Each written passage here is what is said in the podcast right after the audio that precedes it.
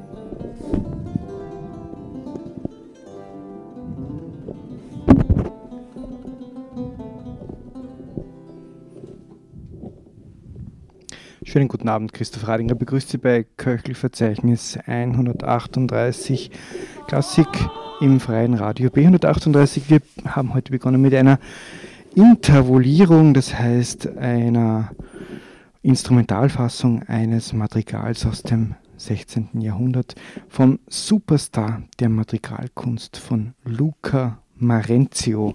Das war ein Vorgänger von Claudio Monteverdi, der sehr, sehr kunstvolle Madrigale äh, geschrieben hat und Claudio Monteverdi hat sie dann auch weiterentwickelt und auch schon die ersten Opern komponiert.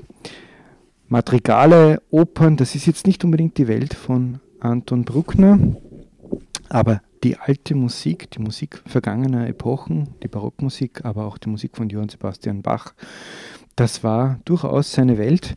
Es gibt eine, eine der zahlreichen Anekdoten, die besagen, dass Bruckner Bach gespielt hätte, als er äh, Lehrer war in Windhag bei Freistadt und sein Dienstvorgesetzter hat ihm das verboten mit der Argumentation, mit dem Argument, dass Bach Protestant gewesen ist. Ja, man war damals durchaus noch sehr, sehr ähm, gegenreformatorisch und erzkonservativ unterwegs in Oberösterreich und Windhag, das war so die schlimmste Stätte, die er äh, in seiner beruflichen Laufbahn hatte. Windhag bei Freistadt, heute ein ähm, Ort, an dem nur noch ganz wenig an Anton Bruckner erinnert. Wir kommen äh, zum wöchentlichen äh, Bruckner Werk, das ich Ihnen versprochen habe am Beginn dieses Bruckner Jahres 2024.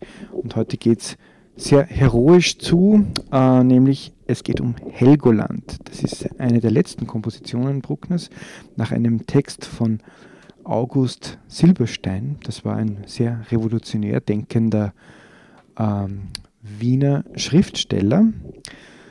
Und es ist eigentlich unglaublich, aber noch vor gut 150, 160 Jahren gab es Krieg, zum Beispiel zwischen Deutschland und Dänemark.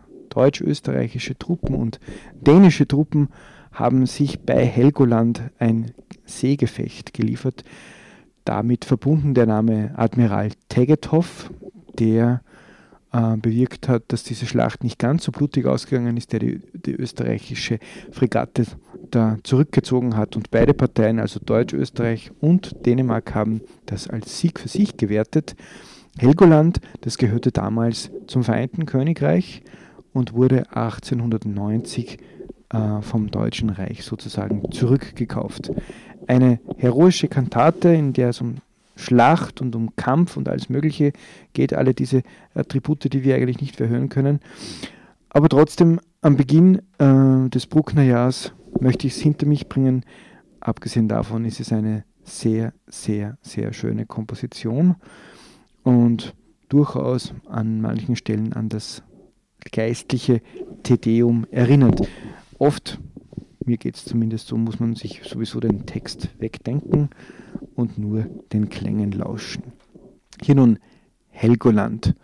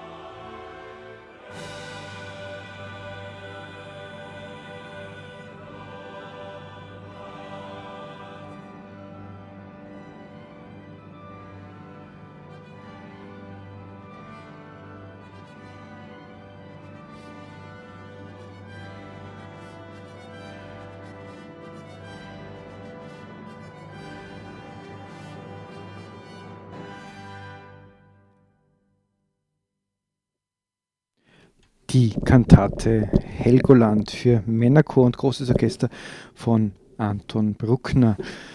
Wir kommen äh, jetzt wieder zurück zur Musik der Spätrenaissance, zur Musik von Luca Marenzio.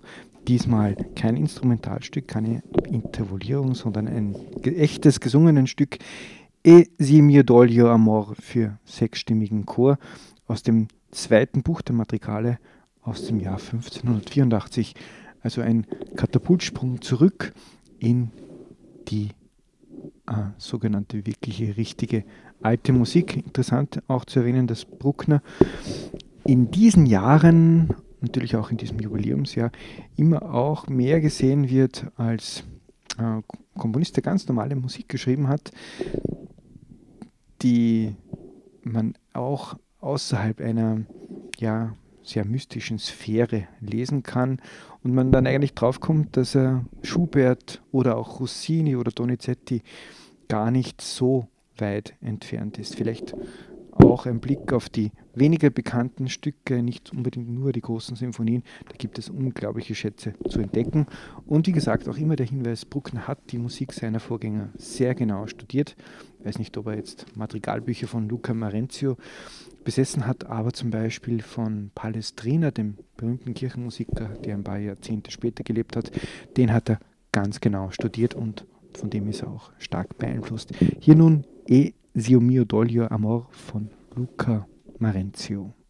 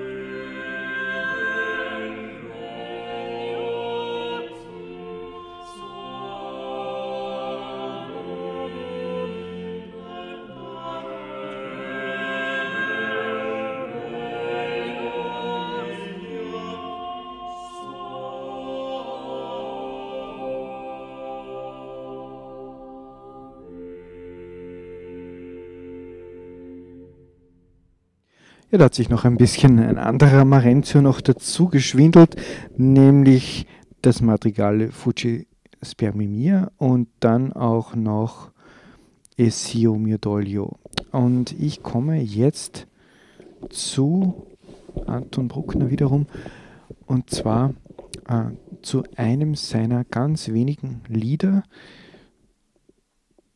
Eigentlich unglaublich, dass diese Kostbarkeiten eigentlich nie irgendwo gesungen werden und praktisch ganz, ganz, nur ganz, ganz selten im Konzert sind und auch keine wirklichen Superstars der Gesangskunst sich dieser Lieder bisher angenommen hat, was natürlich überhaupt nichts heißt, denn Superstar und wirklich viel Qualität liefern oder höchste Qualität liefern, das muss ja nicht immer dasselbe sein. Das wissen wir ja. Und äh, ich bin auf mehrere Aufnahmen, nämlich direkt aus Oberösterreich, gestoßen äh, von diesem Lied, das Bruckner im Jahr äh, 1868 komponiert hat, nach einem Text von August von Platen. Mein Herz und deine Stimme, die verstehen sich allzu gut. Also natürlich als Liebesgedicht zu deuten.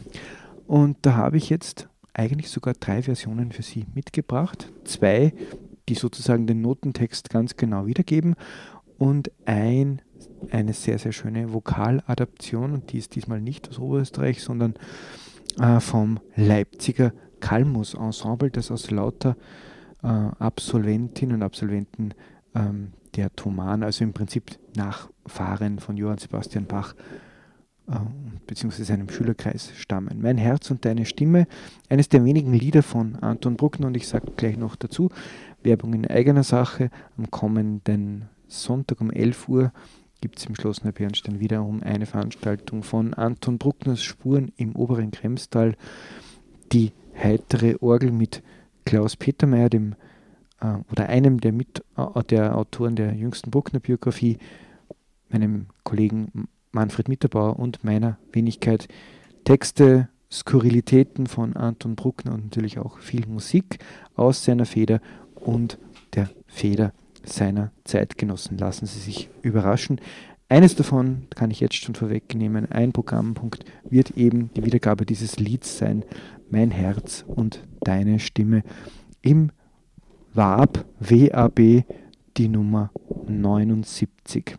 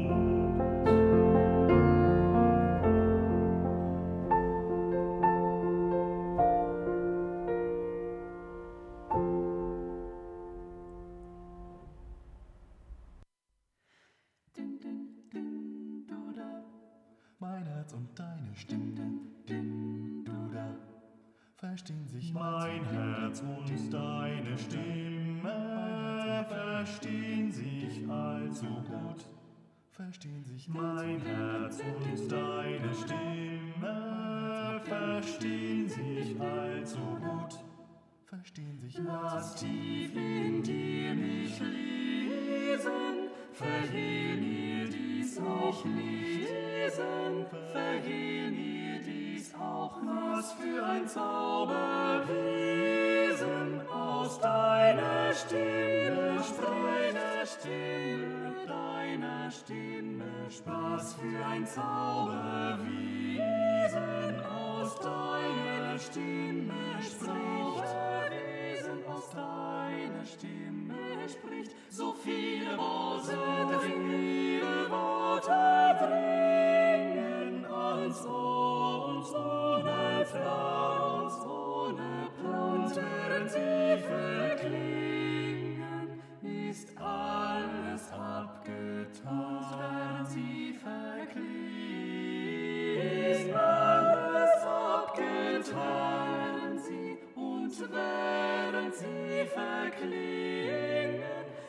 ist alles abgetan.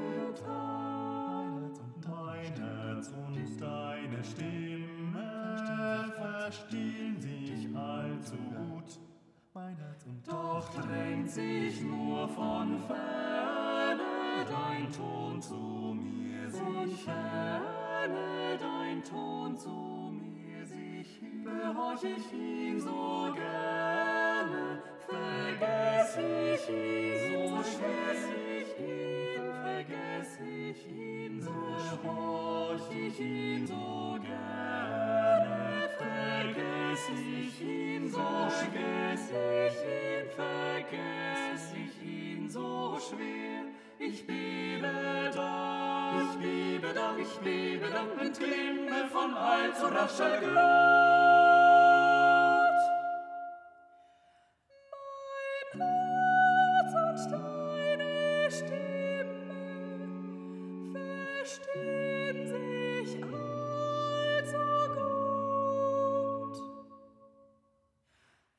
verstehen sich allzu gut.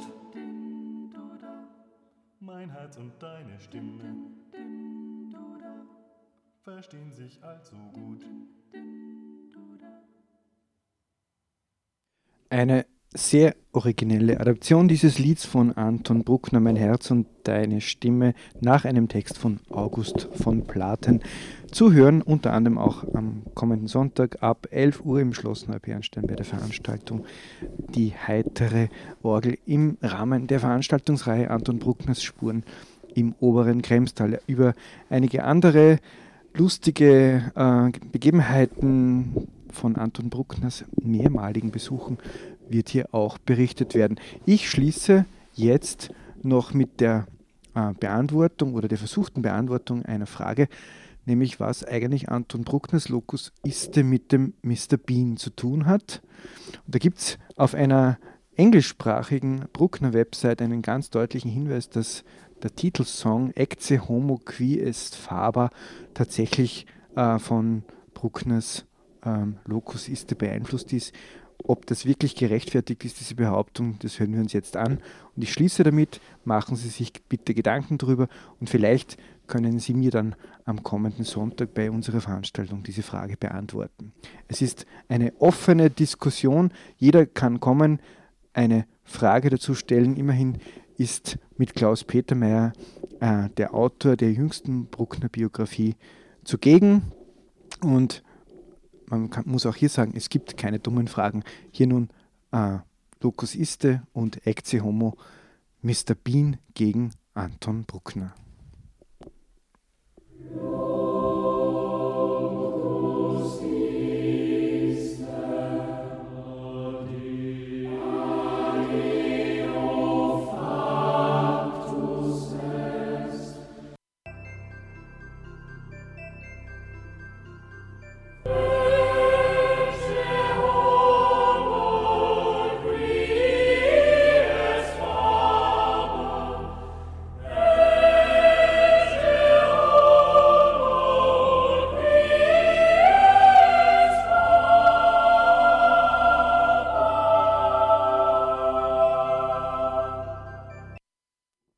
Ja, also eine Ähnlichkeit ist auf jeden Fall nicht äh, zu verleugnen. Und in England, da ist man ja sowieso von eigentlich von fast früher als in Österreich ziemlich Bruckner-affin. Er hat ja dort Orgelkonzerte gegeben und sogar mehrere Heiratsanträge nach seinem grandiosen Spiel im Kristallpalast von London bekommen. Vielleicht wäre England überhaupt ein besserer Ort für ihn gewesen. Wir sind froh, dass er hier geblieben ist in Österreich. Und ja, wir freuen uns auf viele, viele äh, tolle Veranstaltungen in diesem Jahr. Bei Weitem nicht nur hier im Kremstal, aber eben auch am kommenden Sonntag bei die heitere Orgel. Bis dahin alles Gute und viele, viele schöne Töne.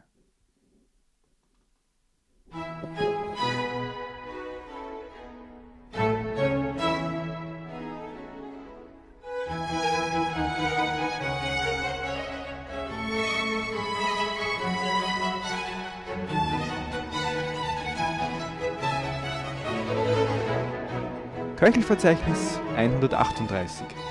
Das Klassikmagazin.